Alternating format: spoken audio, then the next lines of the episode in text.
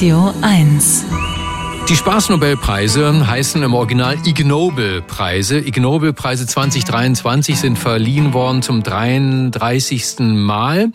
Und wir haben bisher noch versäumt, Ihnen zu äh, verraten, was denn da so an Preisen vergeben wurde. Und einige der spaßigsten, der spaßigen Forschungen, die werden uns jetzt vorgestellt von einem Wissenschaftler, der einen guten Grund hat, dabei zu sein. Er ist Mitglied des Komitees des IG Nobelpreises für kuriose wissenschaftliche Forschungen, Vorsitzender der Deutschen Dracula-Gesellschaft und der bekannteste Kriminalbiologe der Welt. Dr. Marc Benecke, live auf Radio 1, die Profis. Einen Jahresendzeitfeierlichen schönen guten Morgen wünsche ich dir, lieber Marc. Ja, wissensdurstig, ignoble Grüße zurück, lieber Stefan. Du, ein kurzes Wort nochmal für alle, die das nicht kennen. Äh, die Ignobel-Preise. Was ist das genau? Wie würdest du das definieren? Jedes Jahr suchen wir ähm, die, die verrücktest klingenden Studien zusammen. Äh, die können auch aus ursprünglich mal aus vergangenen Jahrzehnten stammen. Mittlerweile nehmen wir ganz neue Sachen. Und dann gibt es eine große Preisverleihung. Ähm, die war bis, äh, bis vor Corona immer eine äh, Harvard University im Sanders Theater, so einem holzgetäfelten, tollen Saal, wo dann die ganzen Nerds vom MIT rübergekommen sind und sich verkleidet haben als Hühner oder Papierflieger geworfen haben oder so. Und dann ist also da die, die wissenschaftliche Spaßhölle losgebrochen. Und äh, früher haben sich die Forscher und Forscherinnen so ein bisschen geschämt, wenn sie diese Preise bekommen haben, die, die in echten Forschungsjournals erschienen sind, wo aber man drüber schmunzeln kann, weil sie sich für andere lustig anhören, die nicht mhm. aus diesem Forschungsgebiet kommen.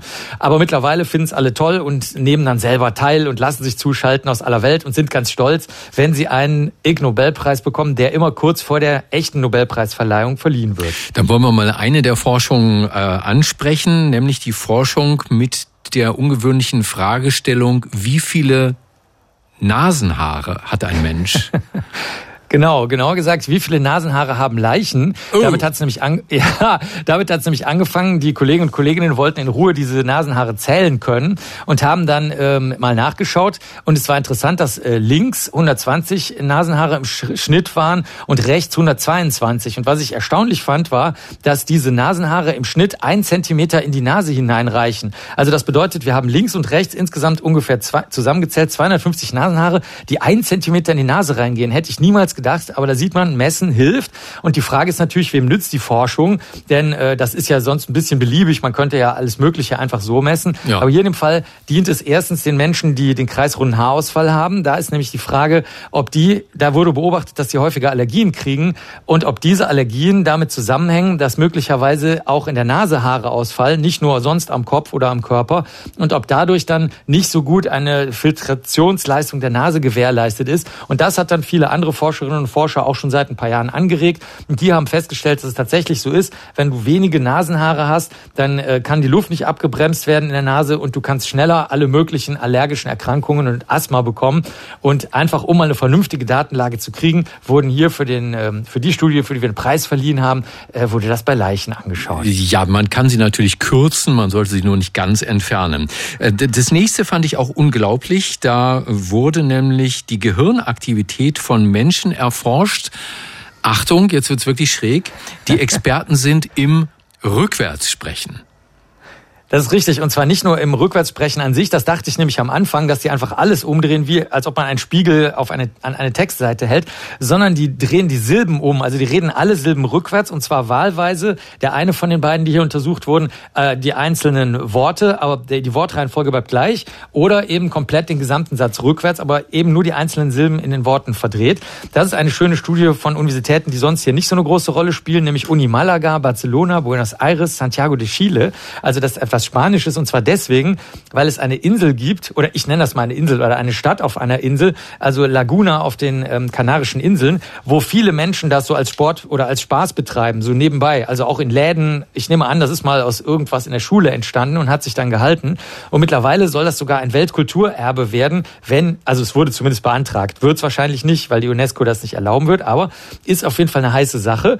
Und die GehirnforscherInnen sind jetzt hingegangen und haben sich mal angeschaut, ob das Gehirn von diesen Sprechern im Vergleich zu und Sprecherinnen im Vergleich zu der Bevölkerung, die das nicht macht, anders ist. Und in der Tat, diese Menschen haben in bestimmten Gehirnbereichen Veränderungen, aber verschiedene. Das heißt, du kannst rückwärts reden und das Gehirn ist, man nennt das plastisch, also das kann sich verschiedene Möglichkeiten einfallen lassen, wie es diese Fähigkeit entwickeln kann. Bei der einen Person ist es zum Beispiel ein Gehirnbereich, der heißt Parahippocampus, der ist, äh, das ist so graue Substanz, die um einen Gehirnbereich drum ist, der für Erkennen und Erinnern wichtig ist. Und das kann man sich auch gut vorstellen. Die Worte könnten ja, also derjenige muss sich die Worte ja sozusagen innerlich vorstellen, um sie umzudrehen. Das passt also ganz gut. Und bei der anderen Person war es aber ganz anders.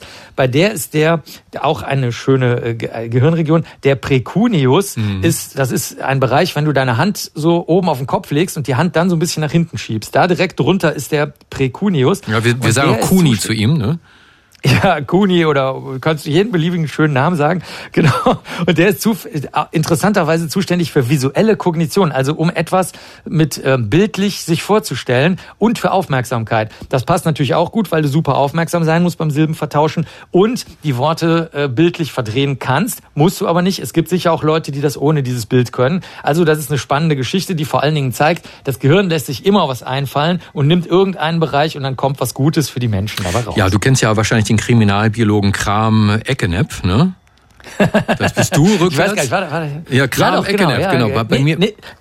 Doch, doch, stimmt. Ja, so ja. Bei, bei, mir, bei mir ist es Napitz X-Wo-Krack. und welche Gehirnbereiche gehen bei dir an? Wo wird's warm im also, Gehirn? Was, was? Äh, überall. Bei mir ist sowieso sind immer alle Lichter an.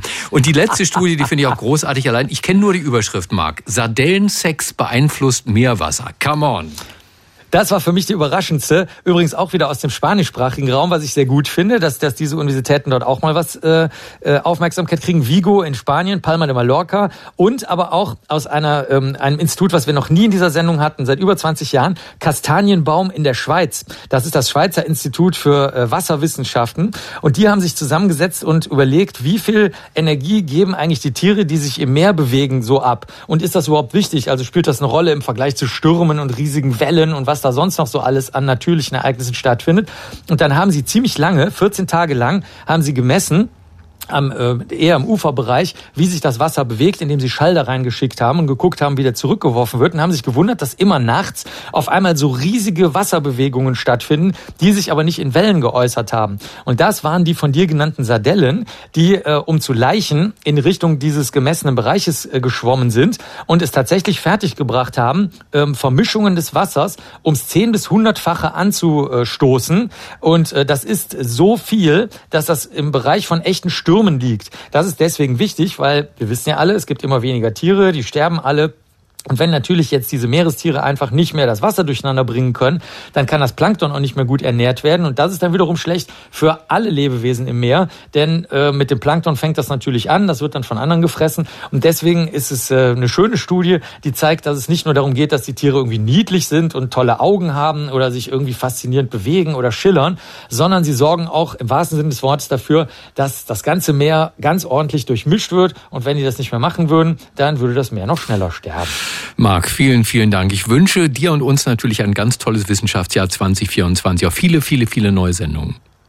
Ja, da freue ich mich auch drauf und ich denke, die künstliche Intelligenz wird uns noch einige Überraschungen bescheren nächstes Jahr. Ganz sicher. Da freue ich mich auch schon drauf. Ja, aber schön, dass, dass wir bei natürlichen Intelligenzen immer noch dabei sein dürfen, dass sie uns lässt, ne, Marc?